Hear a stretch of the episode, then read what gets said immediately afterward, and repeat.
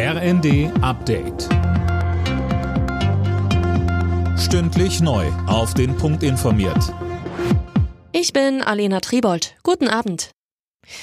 Die Länderchefs haben den Bund aufgefordert, Unternehmen unter die Lupe zu nehmen, die deutlich vom Ukraine-Krieg profitieren. Nach dem Bund-Länder-Treffen sagte Berlins regierende Bürgermeisterin Giffey, eine krisenhafte Situation dürfe nicht zur eigenen Profitmaximierung ausgenutzt werden.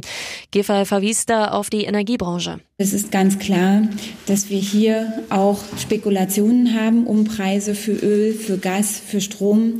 Und das zu unterbinden, ist auch ein wichtiger Teil der Entlastung. Herr Habeck hat zugesagt, diese kartellrechtliche Überprüfung zu tätigen.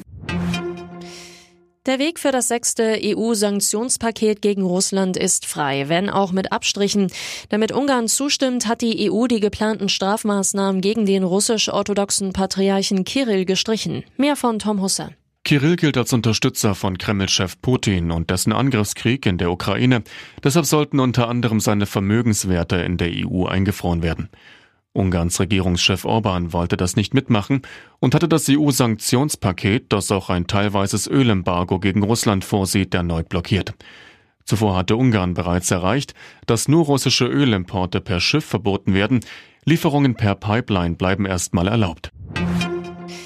Die OPEC-Plus-Länder drehen schneller als geplant den Ölhahn auf. Wie die Gruppe mitteilte, sollen schon im Juli und August 648.000 Barrel Rohöl zusätzlich pro Tag gefördert werden. Begründet wird das mit dem Ende von Corona-Lockdowns und dem höheren Bedarf von Raffinerien. Zu den Feierlichkeiten ihres 70-jährigen Thronjubiläums hat sich die britische Queen auf dem Balkon des Buckingham Palace gezeigt. Zehntausende Menschen jubelten Königin Elizabeth II. zu. Die Festtage wurden am Vormittag mit einer großen Militärparade eingeleitet. Alle Nachrichten auf rnd.de